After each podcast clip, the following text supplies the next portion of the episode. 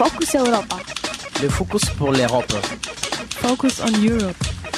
Marcos Europa. Focus Europa. Europa en Focuso. Focus Europa. Fokus Europa. Nachrichten und Themen aus Europa auf Radio Dreieckland.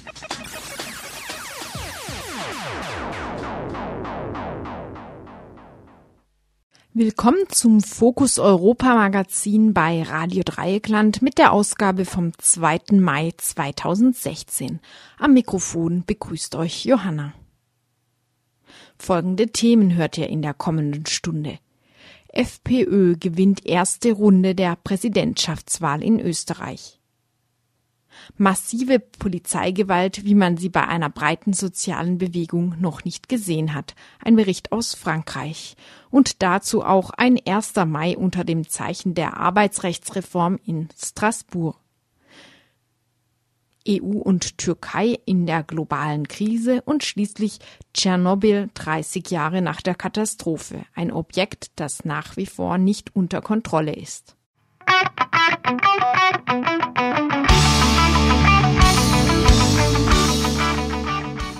In Österreich hat am 24. April die erste Runde der Präsidentschaftswahlen stattgefunden und die rechtspopulistische FPÖ hat mit ihrem Kandidaten Norbert Hofer mit großem Vorsprung vor dem grünen Alexander van der Bellen gewonnen.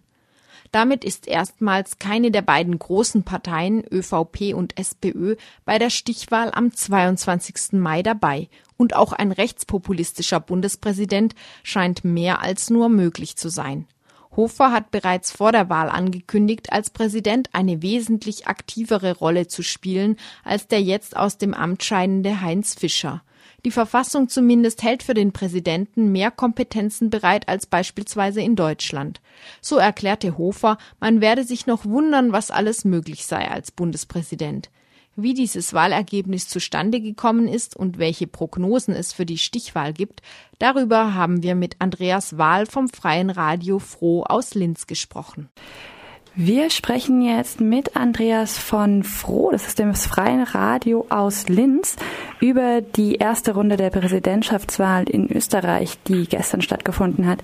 Da hat nämlich Norbert Hofer von der rechtspopulistischen FPÖ mit 36 Prozent die meisten Stimmen bekommen. Ähm, was nicht so besonders überraschend war, vielmehr das, also die Höhe des Ergebnisses war überraschend, nicht die Tatsache, dass er sehr gut abschneiden würde. Der grüne Kandidat van der Bellen, Alexander van der Bellen, lag mit 21 Prozent nämlich sehr, sehr deutlich hinter Hofer. Und die beiden Kandidaten von der ÖVP und der SPÖ, die in Österreich eine große Koalition auf Bundesebene bilden, liegen weit abgeschlagen, sogar hinter der unabhängigen Kandidatin. Die Stichwahl äh, zwischen Van der Bellen und Hofer wird am 22. Mai stattfinden. Äh, vorher, beziehungsweise nach dem ersten Durchgang, wollen wir jetzt eben mit Andreas von Froh sprechen. Guten Morgen, Andreas. Hallo. Hallo. Grüß dich. Ähm, das gute Abschneiden der FPÖ war ja erwartet worden. Wie groß war denn die Überraschung trotzdem, ähm, ob dieses sehr, sehr guten Ergebnisses und des großen Abstandes? Es war sehr groß. Also ich bin allen Kommentatoren es ist nämlich, und das haben wir schon länger in Österreich, äh, die Meinungsumfragen liegen immer daneben. Und es rätselt man in Österreich darüber, äh, ob die Leute bei den Meinungsumfragen immer lügen, also dass die FPÖ-Wähler nicht zugeben am Telefon bei der Umfrage, dass sie die FPÖ wählen wollen, oder dass die Methode falsch ist, dass man keinen repräsentativen Querschnitt mehr erreicht wenn wir jetzt mal sozusagen von deiner ersten Hypothese ausgehen und sagen, dass die Leute das vielleicht nicht, äh, nicht ganz ehrlich zugeben, was sie wählen würden, könnte man ja vermuten, dass, dass die FPÖ trotzdem noch mit so einer Art von Tabu belegt ist, also dass man dann doch nicht sagt, dass man sie wählen wollen würde. Und ich habe mich gefragt, ob das wirklich, also ob das aus deiner Perspektive auch so aussieht, ob die FPÖ wirklich noch so ein bisschen so eine kleine schmutzige Randpartei ist, die man dann doch, na, vielleicht lieber im Geheimen wählen würde. Nein, eine kleine Schutzgerandpartei ist es sicher nicht, nicht mehr in der Wahrnehmung der Leute. Äh, es gibt sogar vor allem so im ehemaligen sozialdemokratischen Bereich Leute, die unter der Hand zugeben, dass sie immer noch SPÖ wählen, immer noch die Sozialdemokraten wählen, aber offen bekennen, dass sie die Freiheitlichen wählen werden. Äh, was dafür spräche, ist, dass ein Teil doch Protestwähler sind also die nicht wirklich wollen, dass die FPÖ an Einfluss gewinnt, die aber gegen die Regierungspolitik protestieren wollen. Und ähm, ich meine, dadurch, dass, dass die Kandidaten von der SPÖ und der ÖVP so weit abgeschlagen sind, ähm, bei ungefähr 11 Prozent der Stimmen beide, das würde ja sozusagen dafür sprechen, aber es würde vielleicht auch dafür sprechen, dass Van der Bellen auch so eine Art von Protestmöglichkeit ist, aber für halt für Leute, die dann doch die FPÖ auf keinen Fall wählen wollen würden. Ja, das stimmt, weil der Van, Van der Bellen mit seinen ja, 21 Prozent beinahe wirklich äh, eine Mauer durchbrochen hat. Das, das sind nicht Grünwähler. Ja, die, äh, die Grünen sind eher im Bereich von 10 Prozent angesiedelt. Ja, äh, aber Van der Bellen ist doch Establishment. Und das ist die zweite Überraschung. Für österreichische Verhältnisse, dass die einzige Frau im Rennen Gries, Irmgard Gries, sehr gut abgeschnitten hat. Das wäre eigentlich in Österreich bis vor ein paar Jahren nicht denkbar gewesen, dass, dass, dass eine, eine, eine Datin ohne wesentliche Finanzmittel und ohne einen Parteiapparat an die 19 Prozent bekommt. Und es wird auch schon von Konjunkturen vom Ende der Zweiten Republik gesprochen. Also von dem, wie es seit 1945 eben war, äh, dass sich die Sozialdemokraten, die SPÖ und die christlich-sozialen, die ÖVP, eigentlich das Land in zwei Reichshälften aufteilen. Und jetzt hat ja der Bundeskanzler Werner Feimann angekündigt, Van der Bellen zu wählen. Ähm, aber die beiden Parteien, SPÖ und ÖVP, die beiden großen Parteien, oder vielleicht vormals großen Parteien, müsste man vielleicht sagen, äh, geben ja keine Wahlempfehlung ab. War das zu erwarten aus deiner Sicht und warum ist das überhaupt so? Ich glaube, dass bei der SPÖ die Angst herrscht, dann zusätzlich wieder zu verlieren, weil die FPÖ eine große Wählerschaft im vormal sozialdemokratischen Lager hat. Also sehr viele niedrig qualifizierte, sehr, sehr viele Arbeiterinnen und Arbeiter wählen die FPÖ, die vormals SPÖ gewählt haben. Und jetzt da eine klare Grenze zu ziehen, das werden sie sich parteitaktisch einfach nicht erlauben. Und wie ist es bei der ÖVP? Die ÖVP schielt ganz klar auf eine Neuauflage einer schwarz-blauen oder braun-schwarzen Koalition. Das hatten wir schon 2000, wo die ÖVP gemeinsam mit der FPÖ auf Bundesebene regiert hat. Äh, und das ist auch die Strategie der ÖVP, die auch relativ offen kommuniziert wird, mit der FPÖ die nächste Bundesregierung zu bilden. Es steht jetzt für die ÖVP ja nur noch die Frage, wann ist der geeignete Zeitpunkt? Also es geht bei der ÖVP hauptsächlich nur, nur zumindest bei denen, die, die jetzt das Sagen haben, nur mehr darum, mit welcher Stärke kann man eine Koalition mit der FPÖ bilden. Mhm. Also geht man als Juniorpartner, als die kleinere Partei in so eine Regierung oder als größere Partei. Und wobei das 2000 schon durchbrochen wurde. 2000 war es auch so, dass die ÖVP eigentlich schon die dritte Kraft war und dennoch den Bundeskanzler gestellt hat, weil Jörg Haider damals als Bundeskanzler nicht durchsetzbar gewesen wäre. Aber glaubst du, dass jetzt zum Beispiel ein, ein Strache von der FPÖ als Bundeskanzler dann doch mittlerweile durchsetzbar wäre, falls es zu Neuwahlen käme? Ja, Strache hat immer wieder auch die meisten Nennungen. Also bei dieser Sonntagsfrage, wen würden Sie wählen und unterm Jahr überflügelt Strache zurzeit in den Umfragen alle anderen. Bedenklich zumindest zu sagen, äh, aus meiner Perspektive ist auch, dass Norbert Hofe von der FPÖ jetzt der nahezu alle Wahlkreise gewonnen hat. Also nicht, äh, es ist nicht besondere FPÖ-Hochburgen gab, die irgendwie stimmenmäßig stark waren, sondern dass er nahezu alle Wahlkreise gewonnen hat. Nur Wien, Innsbruck und Graz und einige kleinere ähm, haben eben grün oder schwarz gewählt. Auch bei euch in Linz hat der Hofer gewonnen zum Beispiel. Ja. Ist das nochmal eine neue Entwicklung, dass die FPÖ auch in den größeren Städten, auch den Universitätsstädten und so gewonnen hat? Ja, das ist wirklich bemerkenswert. Also das spricht eigentlich sehr stark für die für die Schwäche der regierenden SPÖ und ÖVP, die ja meistens die Bürgermeister stellen. Es, ist, es gibt es gibt mehrere Arten, sich das zu erklären. Eine Erklärung, die, die sehr gern zugenommen wird, ist, dass äh, die SPÖ und die ÖVP eigentlich immer nur die, Vor, Vor, die Forderungen der Freiheitlichen erfüllen. Also in der Flüchtlingspopulation sehen wird. In Linz sieht man das auch in der äh, Bettlerproblematik. Also, und in Linz haben wir ja auch schon eine, eine Koalition zwischen Sozialdemokraten und FPÖ.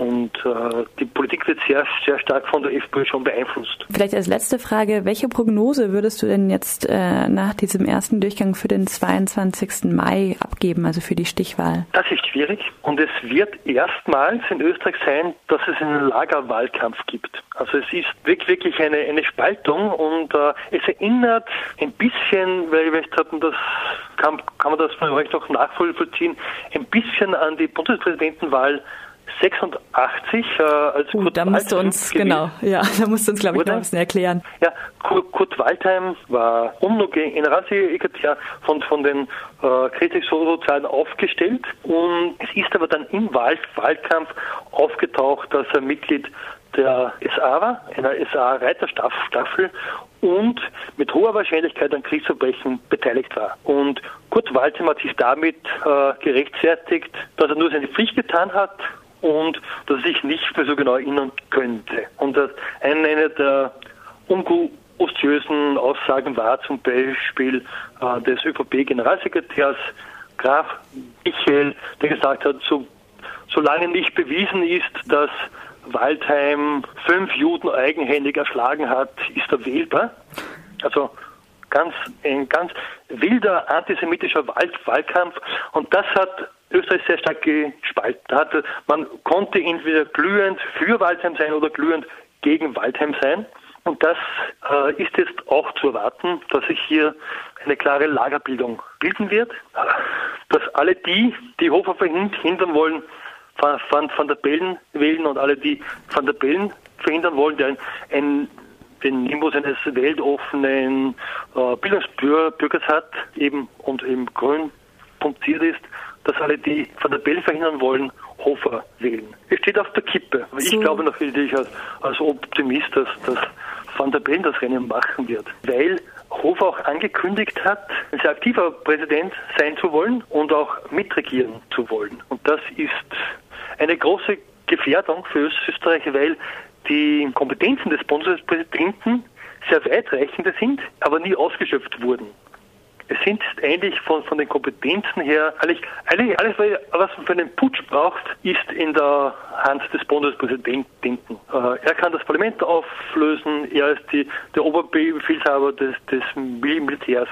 Und das ist, wenn, wenn das in Hofers Hand kommt, und er hat dann auch gesagt, wir werden uns noch wundern, was ein Bundespräsident alles machen kann. Also das ist schon, das sind schon offene Drohungen.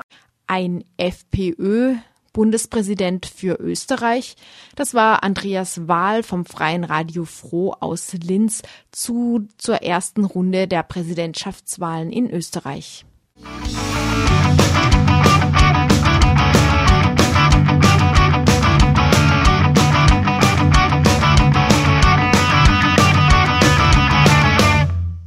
In Frankreich geht der Protest gegen die Arbeitsrechtsreform weiter gegen die Fortsetzung der französischen Agenda 2010.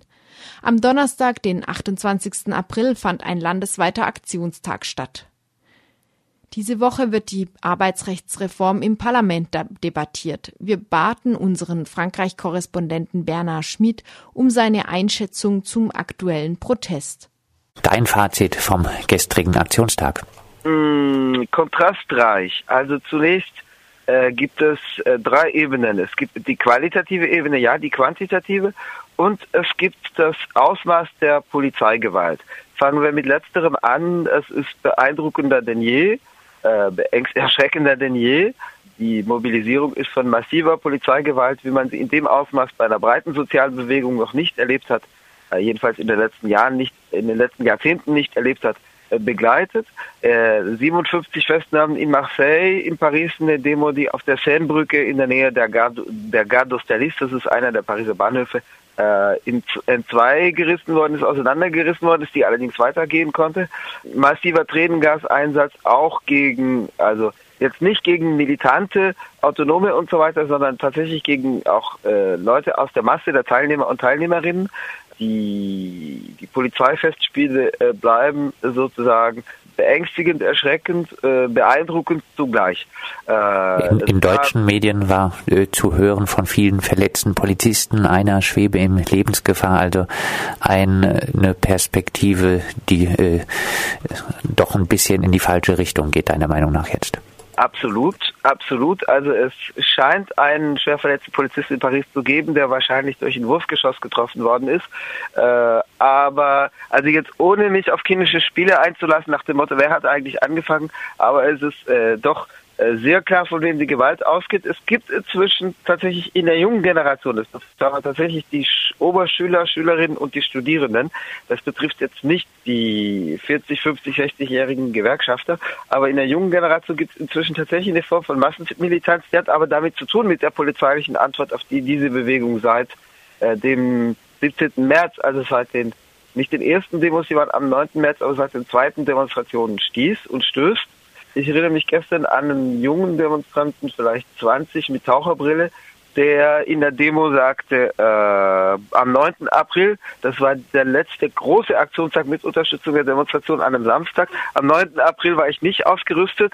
Ich habe voll was abbekommen und dieses Mal bin ich eben ausgerüstet. Und das, das ist tatsächlich ein Massenphänomen. Also es gibt das Phänomen, das äh, oft auch kontraproduktiv ist, am Rande von Demonstrationen bei, von kleinen Gruppen, die losgelöst von der Demonstration oft kontraproduktive Aktionen unternehmen. Äh, da zitiere ich das Rumhämmern an Geldautomaten, also das, der Versuch, Geldautomaten bei Banken zu zerstören. Es gibt auch Leute, die mit die so kleine Metallhämmer dabei haben, die gezielt auf Werbeplakate losgehen. Das war gestern übrigens nicht mal der Fall. Gestern waren die Leute sogar mal intelligent. Äh, die äh, normalerweise solche Aktionen machen, weil äh, manchmal gehen sie los und zerhämmern, also Tafeln, so, so Glastafeln unter den Werbeplakate sind. Gestern haben sie die nicht zerstört, also Glasbruch angerichtet, in einigen Fällen schon, aber in der Mehrzahl der Fälle am Rand, dort wo die Demonstration lief, haben, da, sie haben solche Hämmer, mit denen man auch die Tafel unten aufknacken kann. Die geht dann wie so ein Sandwich auf. Diese Haken, also so Hämmer mit Haken dran, die haben auch die Berufstätigen, die diese Werbeplakate alle acht oder 14 Tage austauschen. Das heißt, die Leute haben sich solche äh, Werkzeuge nachmachen lassen. Und gestern haben sie die nicht benutzt, um diese Werbetafeln zu zerhämmern und möglichst viel Glasbruch anzurichten. Das hatten wir auch bei vergangenen Demonstrationen. Aber gestern haben sie das benutzt, um sozusagen mit offenem Visier aus der Demonstration heraus für alle sichtbar, die Dinge aufzumachen, die Plakate rauszuholen, teilweise andere äh, fantasiereiche Plakate, die den Kapitalismus äh, thematisieren, die äh, bestimmte Konzerne thematisieren, die äh, natürlich die Konsumvorstellungen, die der Kapitalismus äh, transportiert, äh, alle brauchen jedes Jahr ein neues Handy, pipapo, zu thematisieren, die äh, die Polizeigewalt thematisieren. Das heißt, äh, es gab eben genau diese manchmal dumme Glasbruchgewalt von, also jetzt da geht es jetzt eher darum, dass es kontraproduktiv ist, dass es schlimme, böse Gewalt wäre, die einen, einem jetzt schlaflose Nächte bereiten müsste. Aber diese tatsächlich mitunter dumme Form von Gewalt, die gab es gestern sehr wenig. Äh, aber was es gab, waren massive Auseinandersetzungen mit der Polizei. Also wenn es jetzt darum geht, was ist eigentlich strukturell dafür verantwortlich, dass es weitaus höheres Maß an Auseinandersetzungen auch gewaltförmig gibt als bei früheren vergleichbaren sozialen Bewegungen, dann ist doch klar, von wem das ausgeht. Dann muss ich an ein altes Lied aus der Zeit der Bauernkriege denken. Da hieß es, das, das macht der reiche Mann schon selber, dass der Arme ihm Feind wird. Und das ist, äh, was sich auf die Polizei übertragen lässt in den letzten Wochen. Ähm, also es ist äh, schon beeindruckend, weil es gab keine vergleichbare soziale Bewegung, die äh, mit einem solchen Ausmaß an Gewaltförmigkeit äh, einherging, die also dermaßen ausartet, bei der es auch dermaßen viel Festnahmen gibt, bei der dermaßen große Menschenmengen eingegast werden. Gestern war auch wieder eine Drohne im Einsatz, ähm, wie schon am, am Samstag, den 9. April, die hing über der äh, Place de la Nation. Die ist ja eigentlich dafür da, der, der Polizei genaue Lagebilder, also sozusagen ins Lageeinschätzzentrum zu liefern äh, und Einsätze zu sozusagen zu erlauben, den Leuten, die in so einem äh, Einsatzzentrum sind, äh, um deren Handeln zu steuern. Aber äh, kurz nachdem man diese Drohne gesehen hat, war es zum Beispiel so, dass es einerseits tatsächlich äh, Auseinandersetzungen gab mit einer größeren Menge von Jugendlichen. Das waren aber keine kleinen Splittergruppen, irgendwelche Autonomen, die jetzt sowieso immer Glasbruch anrichten, weil sie es für eine politische Strategie halten. Das war, das waren Leute aus der Masse der jungen Demonstrierenden. Das war tatsächlich ein Massenphänomen. Aber in der ersten Reihe gab es Rangeleien mit der Polizei. Da sind auch Gegenstände geflogen. Danach sind die Tränengas äh, Granaten aber zum Großteil hinter also jetzt nicht nur hinter den ersten Linien, den ersten Reihen, wo das passierte, sondern hinter der Menge, also mitten sozusagen in der zuguckenden sozusagen im bürgerlichen Sprech friedlichen Menge äh, explodiert. Obwohl die, die Drohne ja genau hätte denen erlauben müssten, sehr, äh, sehr genau informiert zu sein, wo sind mobile Gruppen und wo steht eher der Pulk von Leuten, der äh, sozusagen sich nicht fortbewegt und keine Auseinandersetzungen sucht oder eingeht, sondern der dem aus der Ferne zuguckt. Bernhard, äh, soweit zu den Auseinandersetzungen mit der Polizei. Vielleicht ein bisschen äh, zur ähm, Analyse der derzeitigen Bewegung. Ein Beobachter schrieb kürzlich auf Indie Media, der Bewegung ist es nicht gelungen, sich über sich hinaus zu vermassen. Sie bleibt in ihrem Konkon gefangen, sich ihrer Begrenzung bewusst, aber nicht in der Lage, diesen Zustand äh, zu überwinden. Würdest du diese Analyse der Proteste teilen? Also ich denke, da hat er eher von der Platzbesetzerbewegung gesprochen als von äh, dem, den Aktionstagen wie dem gestrigen, äh, die schon breiter ausfallen, deswegen, weil es da eben auch gewerkschaftliche Beteiligung und Unterstützung gibt. Also tatsächlich auf quantitativer Ebene gibt es ein Problem. Ich glaube, das ist auch ein Ausfluss der Polizeigewalt, weil es natürlich einschüchternd wirkt auf äh, Außenstehende, auf Menschen, die bisher nicht zu diesen Demonstrationen gingen. Umgekehrt äh, wirkt es bei denen für mehr Entschlossenheit. Ich erinnere mich gestern an zwei 60-jährige Damen, die da mit ihrem Serum für die Augen, also ihrem Tränengasserum, äh, munter herumliefen und die meinten, ja, ja, das haben uns junge Leute gegeben und das ist sehr effizient, äh, um sozusagen da, äh, da standhalten zu können. Aber für Außenstehende, die bislang nicht mit demonstrierten, wirkt es abschreckend. Es kommt hinzu, also abgesehen davon, dass wir miserable Witterungsbedingungen haben, die hatten wir aber auch am 31. März, wo die Demonstrationen erfolgreich waren, besonders erfolgreich waren. Äh, wir haben Schulferien im Pariser Raum, muss man dazu sagen, aber auf quantitativer Ebene also die Polizei, das Innenministerium gibt für gestern eine Zahl von 150.000 hm, Demonstrierenden in ganz Frankreich an. Das wäre rückläufig. Für den, äh, für den 31. März hat das dieselbe Quelle 340.000 oder 349.000 angegeben. Die CGT gibt auch an für gestern frankreichweit eine halbe Million Demonstrierende, 500.000. Wenn die Zahlen zutreffen, also normalerweise gibt die CGT immer etwas höhere Zahlen an als die Wirklichkeit und die Polizei niedrigere Zahlen.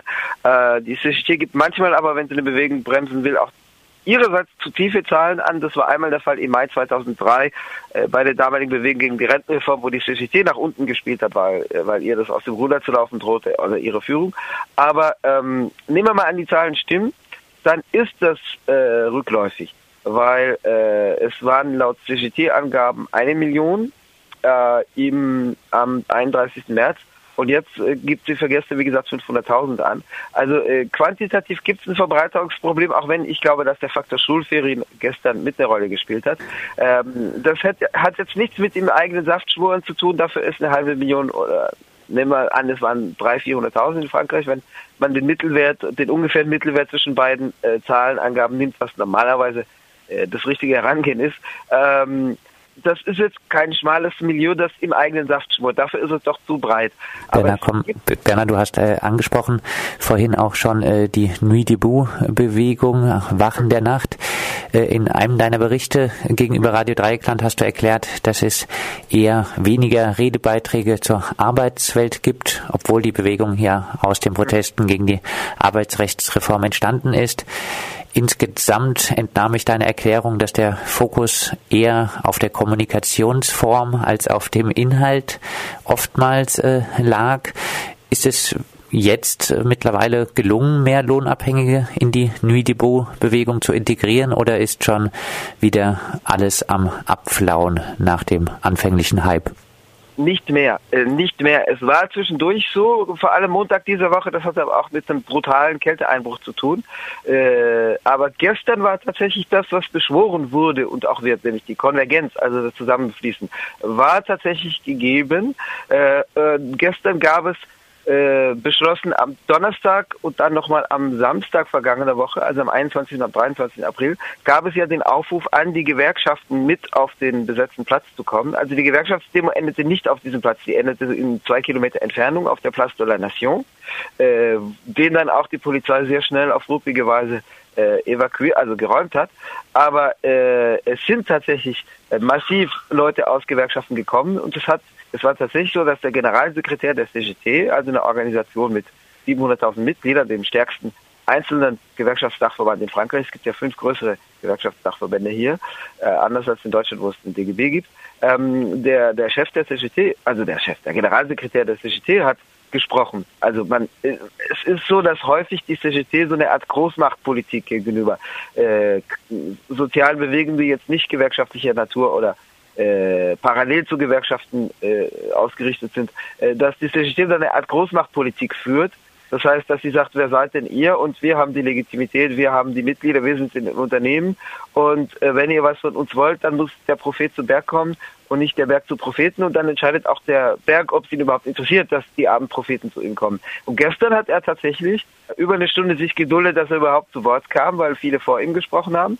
Und äh, er, es haben auch, er, er war dann so platziert, der Generalsekretär der CGT, dass, also das wie wenn jetzt, sagen wir mal, der oberste äh, Funktionär von Verdi in Deutschland zu einer Kundgebung käme. Und er dann äh, erstmal viele kleinere Initiativen vor sich reden lässt. Und da sprachen dann auch kleinere radikale Gewerkschaften vor ihm, was dann dafür sorgte, dass es für den Generalsekretär der CGT wiederum schwierig war, dahinter zurückzufallen. Die anderen hatten das Wort vom Generalstreik in den Mund genommen, was beim CGT-Kongress der vom 18. bis 22. April in Marseille stattfand, also vorige Woche. Äh, bei dem war das noch sehr umstritten und die Leitung hat auch abgebügelt, das Wort vom, das böse Wort zum Generalstreiken gesagt, ja, die Waffe wird stumpf, wenn man das zu häufig beschwört und wir, wir wissen nicht, ob wir das muten.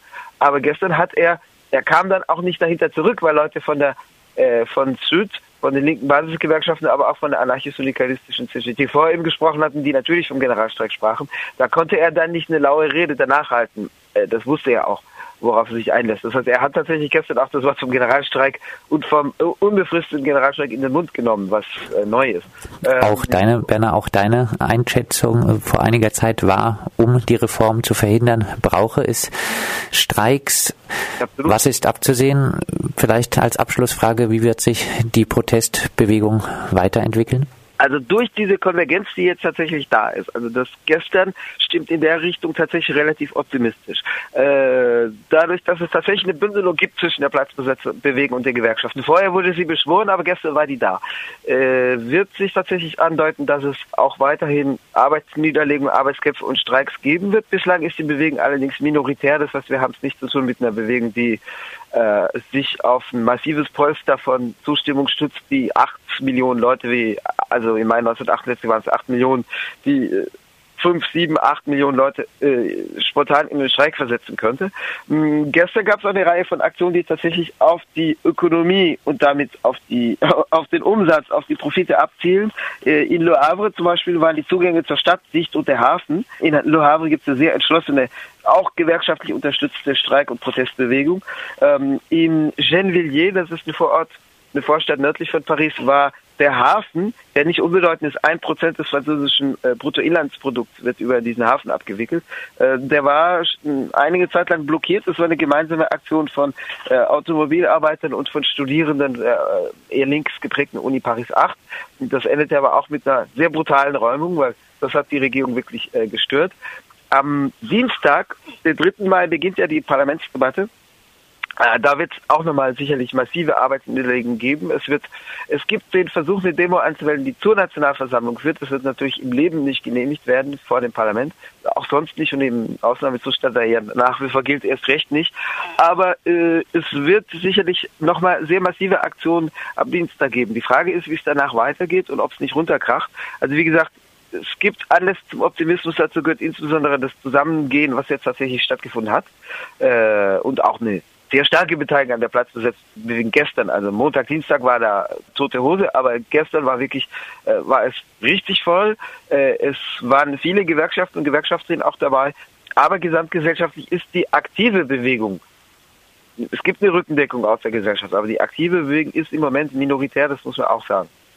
Das die Einschätzung unseres Frankreich-Korrespondenten Bernard Schmid aus Paris. Mit ihm sprachen wir über den gestrigen landesweiten Aktionstag gegen die Arbeitsrechtsreform, die, wie gesagt, in der kommenden Woche im Parlament debattiert wird.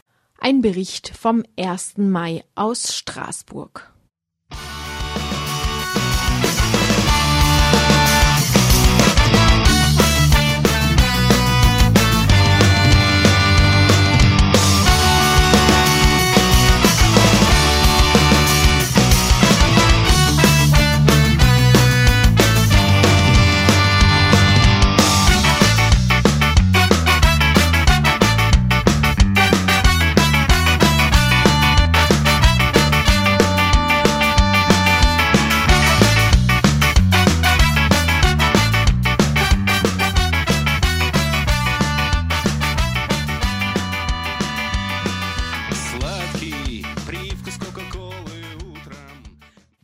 Berner Schmidt zur zum aktuellen Protest gegen die Arbeitsrechtsreform in Frankreich. Und darum geht es auch im kommenden Beitrag. Radio Dreieckland war am 1. Mai auch in Straßburg und hat Eindrücke von einer Demonstration gesammelt, die stark von der aktuellen Debatte um diese Arbeitsrechtsreform geprägt war. Vive le 1er mai! Am gestrigen Sonntag haben 1500 Menschen bei mittelmäßigem Wetter in der Straßburger Innenstadt anlässlich des 1. Mai des Internationalen Tags der Arbeiterinnen demonstriert. Es waren ungefähr so viele wie im vergangenen Jahr, aber es waren vor allem rund halb so viele wie am vergangenen Donnerstag, dem jüngsten Protesttag gegen die geplante Reform des Arbeitsgesetzbuchs, kurz Arbeitsgesetz genannt dieser Vergleich ist durchaus berechtigt, denn es war an den Transparenten und Plakaten unübersehbar, dass der diesjährige 1. Mai in Frankreich vor allem als weiterer Protesttag gegen diese geplante Reform zu verstehen war. Umso aktueller ist das Thema, als das Parlament ab dieser Woche über den Gesetzentwurf debattiert. Dass der Rückzug der Arbeitsrechtsreform die Kernforderung des diesjährigen 1. Mai war, ließ sich sicherlich auch an den anwesenden und abwesenden Organisationen im Demonstrationszug ablesen. In Straßburg liefen zwei große Blöcke, den Fronttransparent mit der schlichten, aber deutlichen Aufschrift Rückzug des Arbeitsgesetzes trugen symbolischerweise Gewerkschafter von der CGT, dem größten und kommunistennahen Dachverband, von FO und Solidaire, zwei weitere linke Dachverbände und von der UNEF, einer Schülerinnen- und Studierendengewerkschaft. Medienberichten zufolge demonstrierten damit die CGT und FO zum ersten Mal seit 2009 wieder am 1. Mai zusammen. Im ersten Block der Demonstrationen wehten vor allem Fahnen von Gewerkschaften, von der Kommunistischen Partei, der Linkspartei sowie einige Grünen. Stets mit einem deutlichen Abstand folgte ein zweiter Block der Demonstrationen mit Fahnen der anarchistischen Gewerkschaft CNT und einer anarchistisch-libertären Kleinstpartei an der Spitze Darauf folgten kommunistische Jugendorganisationen und Fahnen kommunistischer Kleinparteien. Am Ende dieses zweiten Demonstrationszuges liefen hunderte Demonstrierende von alevitischen, kurdischen und türkischen Gewerkschaften und Parteien. Nicht im Demonstrationszug anwesend waren zum einen die sogenannten reformistischen Gewerkschaften CFDT, CFTC und UNSA, insbesondere die CFDT, der zweitgrößte Dachverband, ist bekannt für ihren regierungsfreundlichen Kurs unter der sozialistischen Regierung. Seit der Abschwächung der Arbeitsrechtsreform, die in einem ersten Vorschlag noch deutlich unternehmerfreundlicher war, und seitdem die Weiterbildungsansprüche von ArbeitnehmerInnen im Vorschlag gestärkt wurden, erklärte die Spitze der CFDT, dass sie diesen Text unterstützen kann. Ebenfalls kaum anwesend oder kaum sichtbar waren die regierenden Sozialistinnen, die sonst schon mal auf 1. Mai-Demonstrationen deutlich zu erkennen waren. Auch das lässt sich mit dem geplanten Arbeitsgesetz gut erklären. In einigen Slogans wurde die Sozialistische Partei PS beschimpft. Den folgenden Slogan könnt ihr euch schon mal merken, der kommt in diesem Beitrag nochmal vor.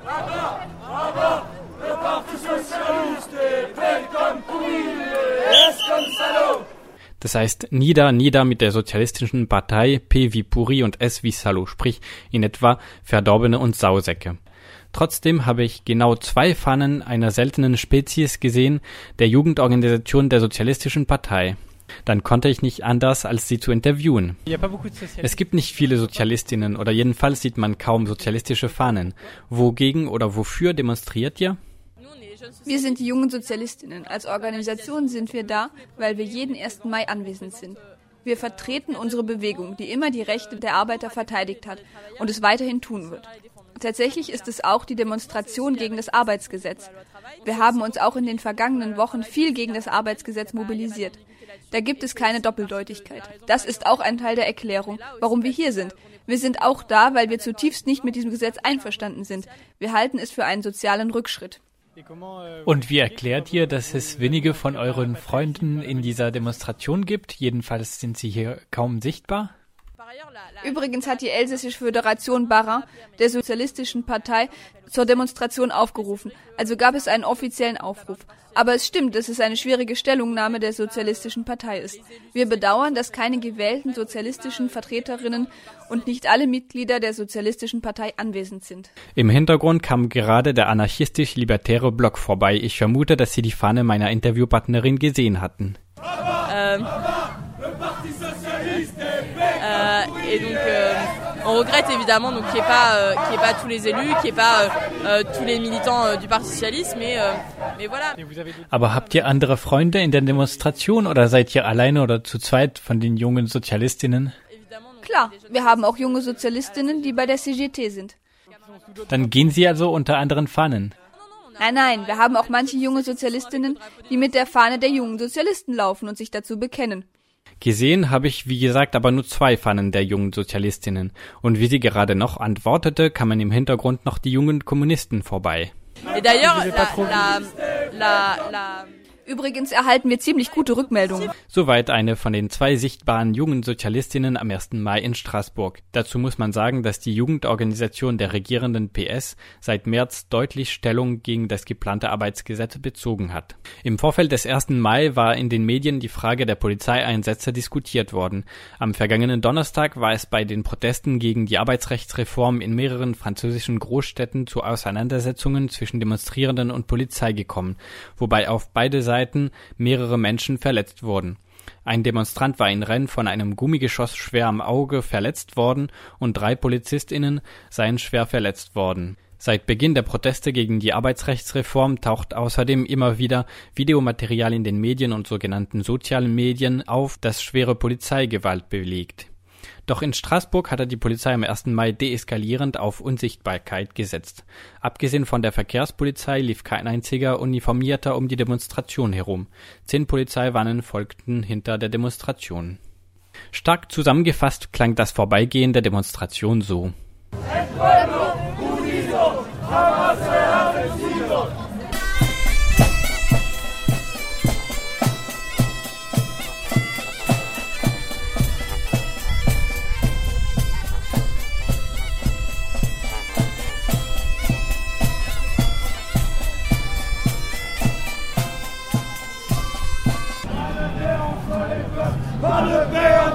Class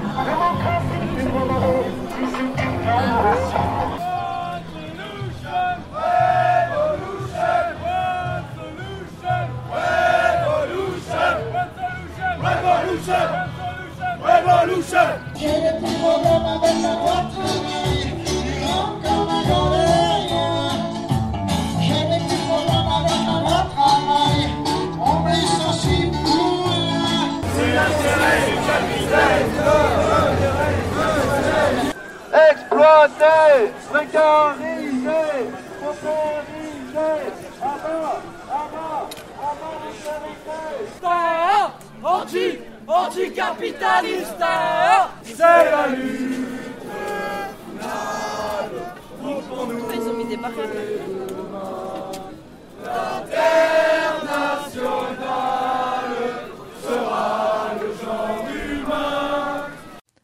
RDL-Leaks ist es gelungen, an wichtige Dokumente zu gelangen, die das Verhältnis der Europäischen Gemeinschaft zur Türkei, Entscheidungsfindungsprozesse sowie spezielle Probleme der bilateralen Beziehungen erleuchten. Aber hört selbst. Ähm, äh, Herr Minister? Kann man nicht einmal in der Mittagspause sein Videospiel spielen? Äh, oh, ich, ich dachte, weil es schon halb vier ist und weil es eine dringende Sache ist. Immer sind die Sachen dringend. Nun, was gibt's? Der türkische Botschafter hat geschrieben. Tut er jeden Tag. Also, wen sollen wir verhaften? Äh, nee, es geht diesmal nicht um den europäischen Haftbefehl für Böhmermann, Hallervorden und diese Herren. Was wollen die mehr? Den Völkermord haben wir bereits in Anführungsstriche gesetzt. Dann haben wir ihn vorgeblicher Völkermord geändert, wieder in Anführungsstrichen, und als das nicht reichte, haben wir ihn vorgetäuschter Völkermord geändert. Aber dabei hat uns dann die türkische Seite gnädig die Anführungsstriche erlassen. Nein, nein, damit hat's nichts zu tun. Was ist es denn?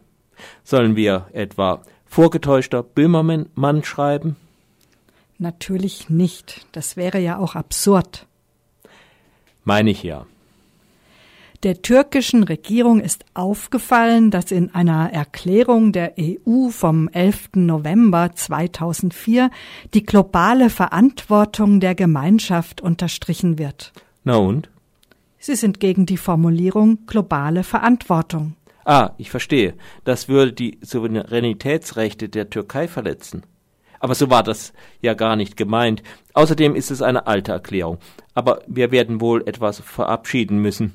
Etwa eine Erklärung möglichst einstimmig vom Europaparlament, vom Europäischen Rat, vom Europarat, von der Europäischen Zentralbank, dem britischen Unterhaus, der deutschen Bundesregierung, der Queen. Nein, es geht dem Herrn Botschafter nicht um die Souveränität. Darauf ist er zumindest noch nicht gekommen. Um was geht's dann? Sie sehen doch, dass ich beschäftigt bin. Seine Exzellenz, der Botschafter, hat etwas gegen das Wort global. Was hat es ihm getan? Also ehrlich. In seinem Schreiben argumentiert der Botschafter, das Wort global käme von Globus. Mag ja sein. Und Globus meine eine Kugel. Ja.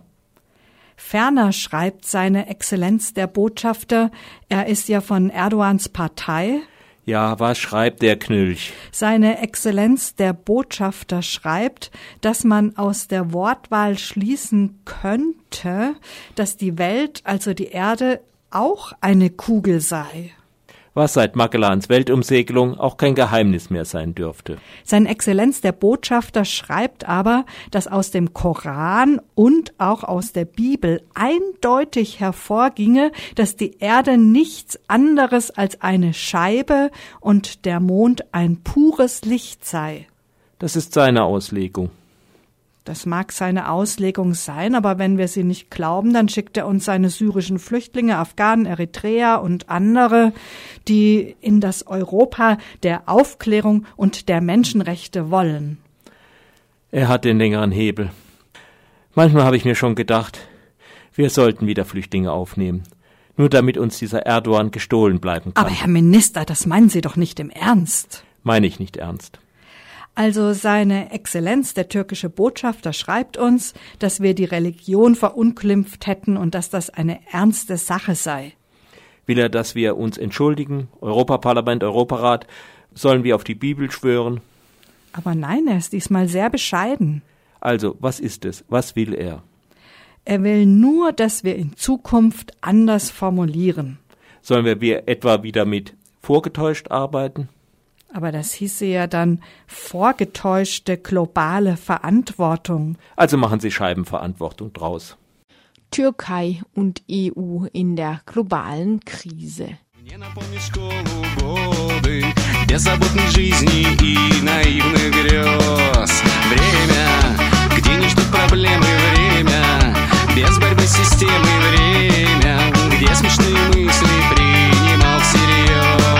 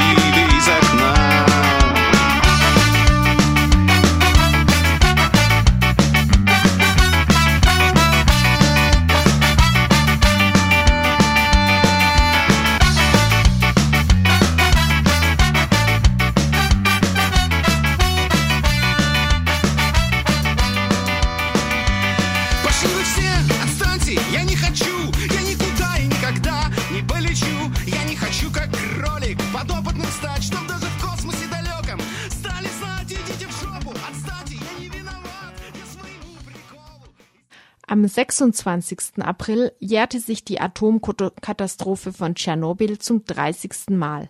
Das heißt aber noch lange nicht, dass diese Katastrophe seit 30 Jahren vorbei ist. Radio Dreieckland sprach am Jahrestag der Katastrophe mit dem Greenpeace-Atomexperten Tobias Münchmeier über die heutige Lage vor Ort und über die Lehren, die in Europa aus Tschernobyl gezogen wurden. Wir fragten ihn zunächst, welche vorläufige Bilanz sich ziehen lässt, was die Opfer, Schäden und Kosten dieser Katastrophe angeht. Die Bilanz ist äh, leider überwältigend negativ. Wir haben es hier zu tun äh, in Tschernobyl mit einem Objekt, was nach wie vor nicht unter Kontrolle ist, auch 30 Jahre danach nicht. Äh, das ist also der Reaktor, der explodiert ist vor exakt 30 Jahren. Über den gibt es eine wackelige Schutzhülle, den sogenannten Sarkophag der vermutlich nur noch sechs, sieben, acht Jahre äh, halten wird. Plus minus äh, ein, zwei Jahre, muss man sicher auch sagen. Äh, über den notdürftig dann eine zweite Hülle drüber gestülpt werden soll. Ähm, aber auch dann ist die Gefahr noch lange nicht gebannt, weil die Frage ist, wie man dann letztendlich den ganzen Atommüll da rausbekommt.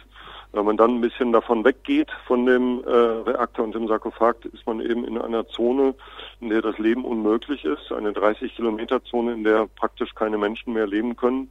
Darüber hinaus gibt es Menschen, die 40, 50, 60 Kilometer entfernt leben, aber da auch häufig auf zu stark belasteten Territorien mit den entsprechenden auch Gefahren und Folgen, was Gesundheitsrisiken und Erkrankungen angeht und sicher auch Todesfälle angeht.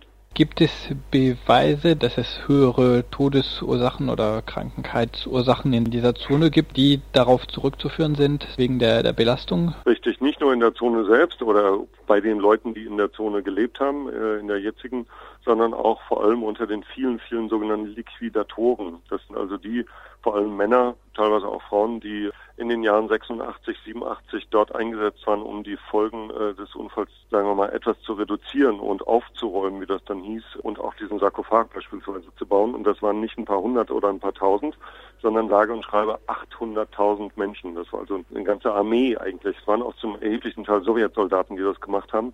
Und von denen sind Tausende, zigtausende zu Tode gekommen.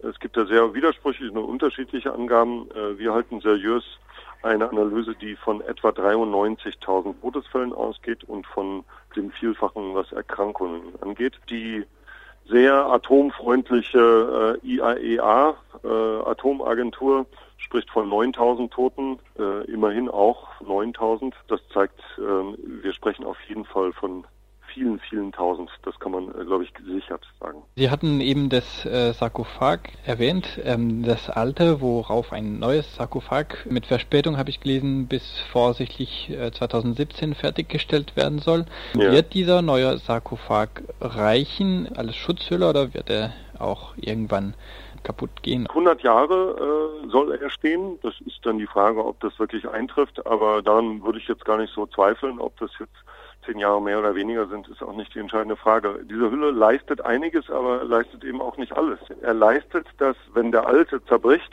logischerweise der Staub und die Radioaktivität nicht in großem Maße sich wieder neu verteilen kann in der Zone und möglicherweise sogar darüber hinaus. Wir haben da nicht das Szenario, dass sozusagen Europa und Deutschland bedroht wäre, aber man spricht von 40, 50 Kilometern äh, Auswirkungen, äh, Radius, die das durchaus haben könnte. Diese Gefahr wäre also erst einmal für mehrere Jahrzehnte gebannt, nicht gelöst. In keiner Weise ist aber die Frage Grundwasserverschmutzung. Der Atommüll liegt da auf dem Boden. Da gibt es Feuchtigkeit, da gibt es Wassereinträge. Äh, es ist eine Frage der Zeit, dass äh, Radionukleide auch das Grundwasser äh, erreichen und dann auch potenziell verseuchen. So ein Problem ist zum Beispiel überhaupt nicht gelöst. Das heißt, wie man es auch dreht und wendet, irgendwann in den nächsten Jahren muss man den Atommüll da rausholen und dafür hat niemand, niemand, weder ukrainische noch ausländische Ingenieure ein wirkliches Konzept. Und man muss leider auch sagen, niemand bisher äh, auch das Geld, weil man vermutet, Schätzungen gemäß, dass das einen zweistelligen Milliardenbetrag äh, kosten wird. Also das heißt, das zehnfache, vielleicht auch 20, 30-fache von dem, was man jetzt mit Mühe und Not für diese Hülle zusammengekratzt hat, das sind unvorstellbare Herausforderungen. Und wäre es, ohne von den Kosten zu reden, rein technisch möglich und denkbar, dieses Atommüll rauszuholen und fachgerecht zu entsorgen? Nein, äh, man hat ja nirgendwo in der Welt, weder in Deutschland noch in Frankreich noch USA, Großbritannien, sonst wo, eine wirkliche Lösung, wie man mittelfristig, langfristig mit dem Atommüll umgehen will. Es gibt kein einziges Endlager in der Welt. Äh, wir wissen, Gorleben ist nicht geeignet. Wir wissen auch, dass viele andere Lager, die äh, in anderen Ländern man vorbereitet hatte, nicht taugen. Die USA fangen auch bei Null wieder an, weil ihr Standort nicht in Frage kommt. Da ist die Ukraine aber, kann man sagen, in guter oder schlechter Gemeinschaft mit der gesamten internationalen Gemeinschaft, dass niemand hatte ein Konzept, wie es langfristig geht. Mittelfristig, kurzfristig kann man sich sicher vorstellen, wie man Atommüll zwischenlagert. Zwischenlager gibt es in der ganzen Welt. Aber überhaupt erstmal zu diesem Punkt zu kommen, das wäre schon eine, ein riesiger Schritt, eine große Herausforderung.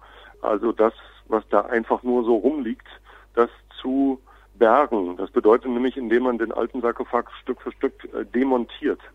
Wenn man dem einfach nur sein Schicksal überlässt, dann bricht er zusammen in den nächsten Jahren bereits und verbreitet dann seinen Staub und seine Kontamination innerhalb der ganzen neuen Schutzhülle.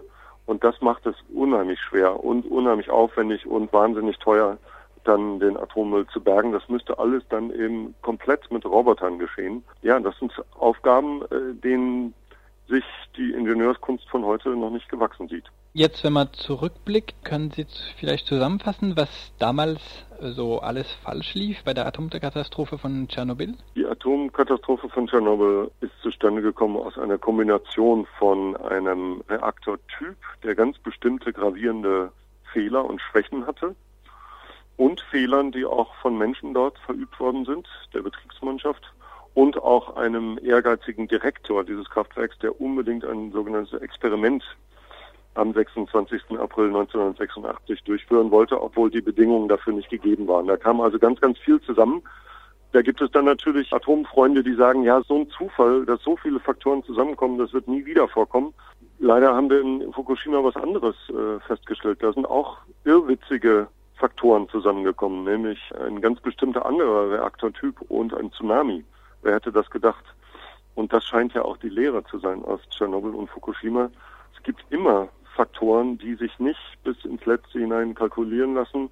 Auch menschliche Faktoren. Denken wir jetzt auch an die neue Situation mit nicht auszuschließenden äh, Terroranschlägen auf Atomkraftwerken. Also diese Gefahr ist in Tschernobyl das erste Mal sichtbar geworden und die Welt hat nur teilweise davon gelernt. Es gibt Länder, dazu gehört ja glücklicherweise auch Deutschland, die äh, im Atomausstieg sind. Ja, es könnte schneller gehen, es müsste schneller gehen, ja, aber es ist, da würde auch Greenpeace zustimmen, die richtige Richtung. Und davon gibt es ja einige Länder. Italien ist längst ausgestiegen.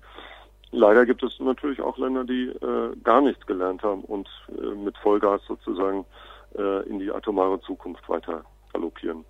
Vielleicht kann man dazu Frankreich zählen, wo bei uns in der Ecke äh, das Atomkraftwerk Fessenheim immer noch steht. Wissen Sie vielleicht, ob Frankreich irgendwelche Lehren daraus gezogen hat oder gar nicht? Frankreich ist ein ganz interessanter Fall. Ähm, Frankreich hat aus Tschernobyl überhaupt keine Lehre gezogen. Das wurde komplett ignoriert. Es wurde auch von den Medien, mein Eindruck ist, äh, boykottiert aus eigenen nuklearen Interessen. Da haben wir aber den Fall, dass Fukushima ganz anders wahrgenommen wurde, nämlich sehr, sehr intensiv.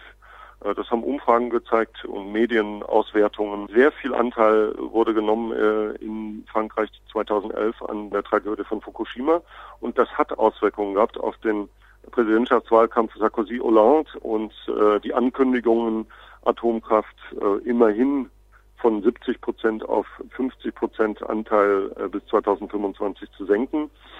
Ja, wir sind sehr enttäuscht und auch wütend darüber, dass Hollande jetzt solche Versprechungen nur halbherzig oder teilweise gar nicht umsetzt. Äh, gerade in Freiburg natürlich ein riesiges Thema. Fessenheim, die versprochene äh, Schließung scheint äh, im Augenblick ähm, in den Sternen zu stehen. Trotzdem, man kann nicht sagen, äh, Frankreich denkt da nicht um, sondern äh, von einem ganz, ganz schlimmen, hohen Atomniveau wird man runtergehen. Das ist, glaube ich, klar.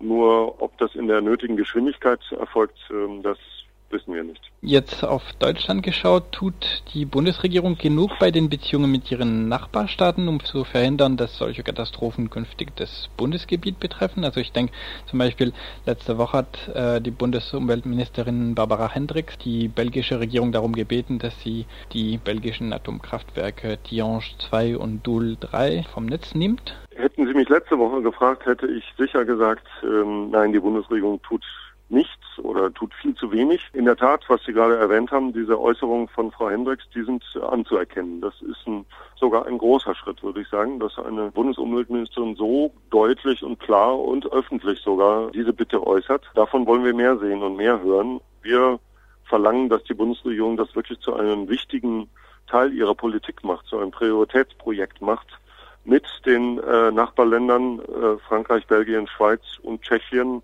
bilateral äh, zu sprechen, zu verhandeln, möglicherweise auch zu drängen, zur Not sogar auch einen gewissen Druck auszuüben, damit die ihre Position verändern und damit diese Kraftwerke schneller, so schnell wie möglich vom Netz gehen.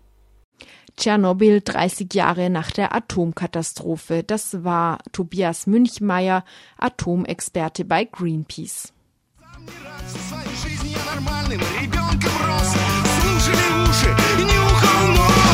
Лишний зуб у меня во рту.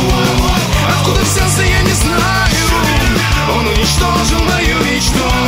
Всю мою жизнь перевернул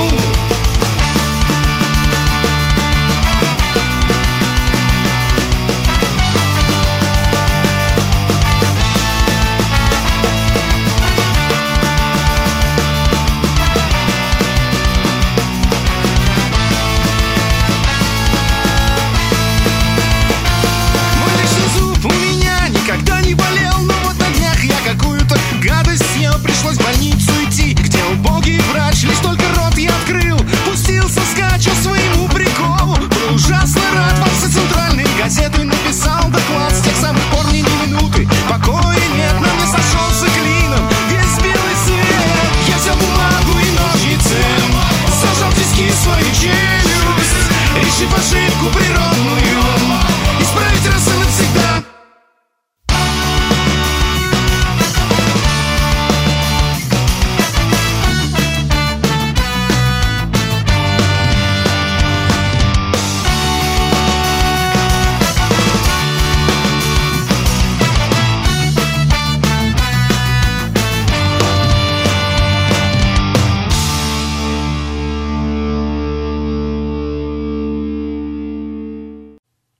Hörtet das Fokus Europa Magazin bei Radio Dreieckland mit der Ausgabe vom 2. Mai 2016, einer Rückschau auf unsere Europabeiträge der vergangenen Woche.